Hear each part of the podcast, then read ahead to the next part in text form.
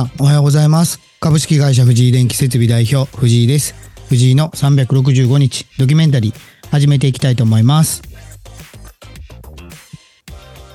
改めまして、えーおはようございます。えー本日2月17日、えー土曜日ですね、え第109回目の配信始めていきたいと思います。え録音しているのは前日2月16日金曜日、え時間は朝の、えー6時58分、え場所は大阪市の事務所で録音しています。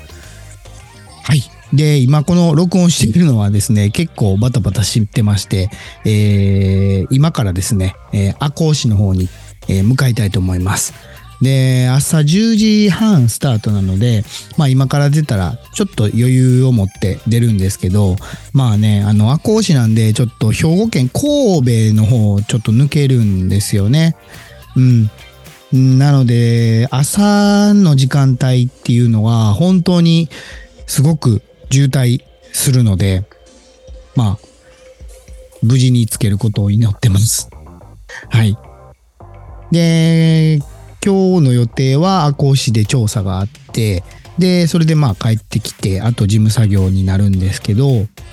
そうですね。今回の仕事はまあ、また、えーっと、紹介してもらった 社長さんからなんですけど、はい。で、新規の取引先になります。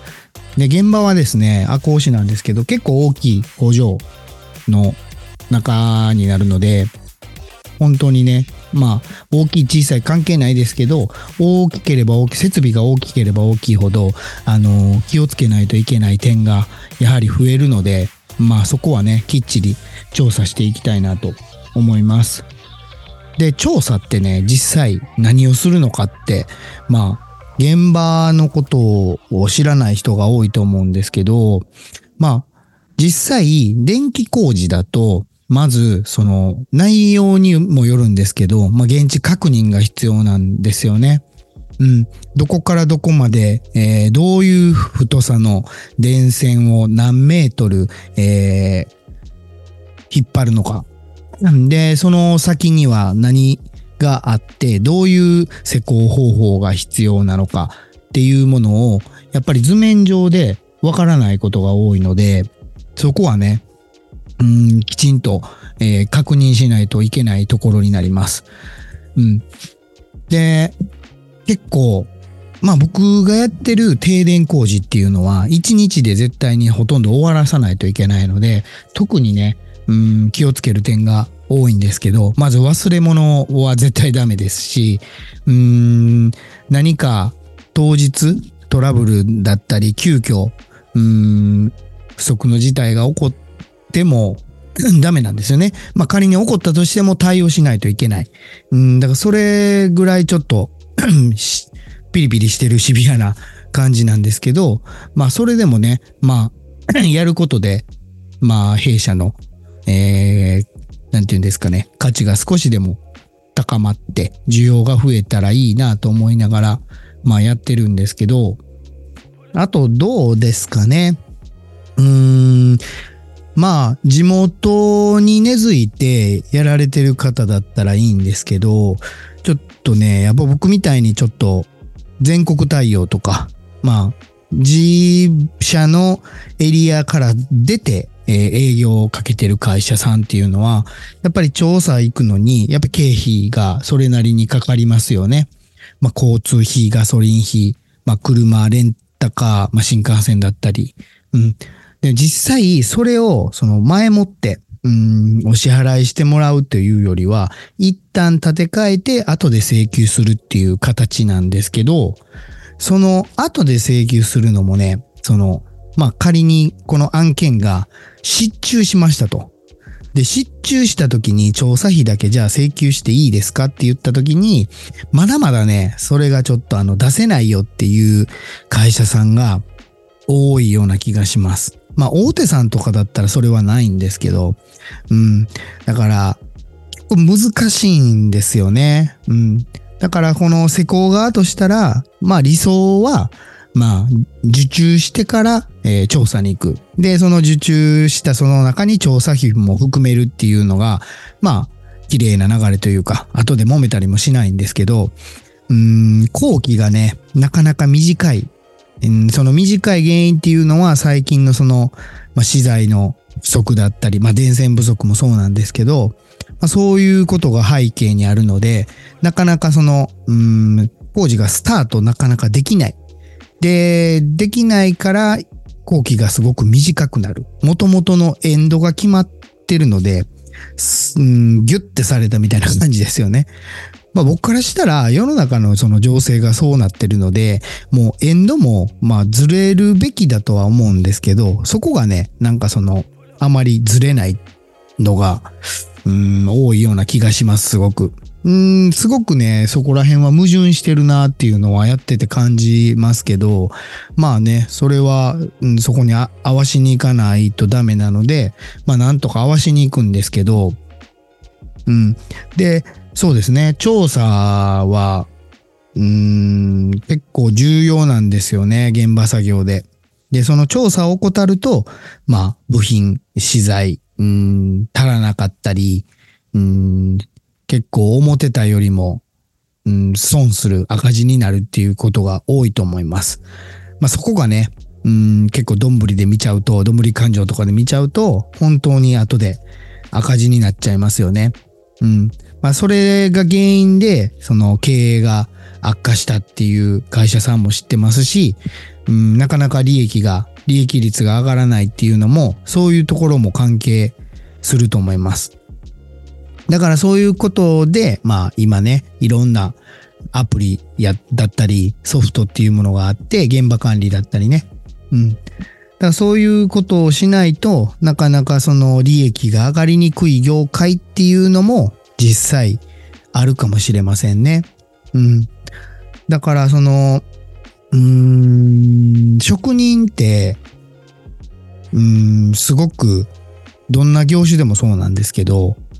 やっぱり経験、知識がいるんですよね。うん。だからもっと、その、評価されるべきだと思うし、うん、もっとその、納得できる金額をいただけてもいいのかなとは思います。でも、実際、結構ね、なん、なんて言うんですかね、わ、悪いところばっかり見ていろんな人言うんですけど、まあマナーが悪いとかね、うん、施工がちょっと汚いとか、うん、まあ実際中にはいるんですよ。うん。し、その原因っていうのは、その安すぎるからもうこれぐらいでいいやって思っちゃうぐらい安いっていうのもあります。ただ、安いからって言って、その施工が、その、そこまで汚くしていいのかって言ったら、それはまた違う話だと思うんですけど、まあでもね、やっぱり、安い金額には安いものっていうものが、うーん、あっても、それはまた仕方ないのかなっていうのは思います。うん。だからね、その安い金額だから自分たちもその安い仕事をしようじゃなくて、もっと、その、うーん、価値を高めて安い仕事ではやりませんっていうぐらいにならないと、これから先ね、やっぱり薄利多売と生きていけないと思うんですよね。で、やっぱりこの建設業の職人って、どうしてもね、先に建て替えをするんですよ。まあ、経費だったり、何か仕入れたりするのもね。うん。それがまあ、うん、今は少なくなりましたけど、2ヶ月後先とかに入金とかだったら、その間、お金のキャッシュをやりくりしないとダメじゃないですか。それがね、いくつも現場を抱えたり、人を抱えてると厳しいところだったりするんで、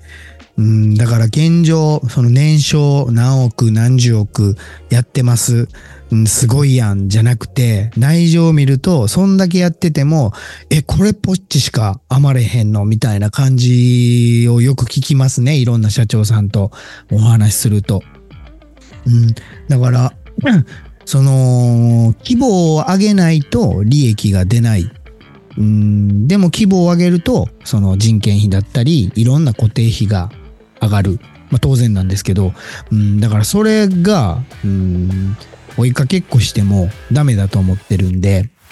その辺をね、やっぱり改善していかないと、これから先、うん、建設業で残っていくのは本当に厳しいのかなっていうのは感じてます。うん。あとそうですね。現場調査で、うん、あと気をつけないといけないところは、やっぱりその、普段ですね、お客様が営業中とかにお伺いするので、やっぱりね、きちっと挨拶だったり、うーん、その、まあ、工場だったら工場内のルールを守るっていうところも肝心ですし、その、えー、元請けさんだったり、取引先の、えー、人と、まあ、初顔合わせっていうのが結構現地調査の時が多いんですよね。うん。だからそこできちっと、えー、挨拶して関係性を深める。で、その内容もきちんと把握して、まあ、ズレがないように、当日問題がないように、まあ、施工の後、まあ、何かクレームだったり、うん、そういうことがないようにするのも現地調査の役割なので、ちょっと今日はね、それはきちんと話を詰めていきたいなと思います。はい。えー、それでは、えー、2月17日土曜日の配信終わっていきたいと思います。えー、今日はですね、まあ、土曜日なので、まあ、仕事の人も、えー、休日の人もいると思うんですけど、いい一日にしていきましょう。それでは、行ってきます。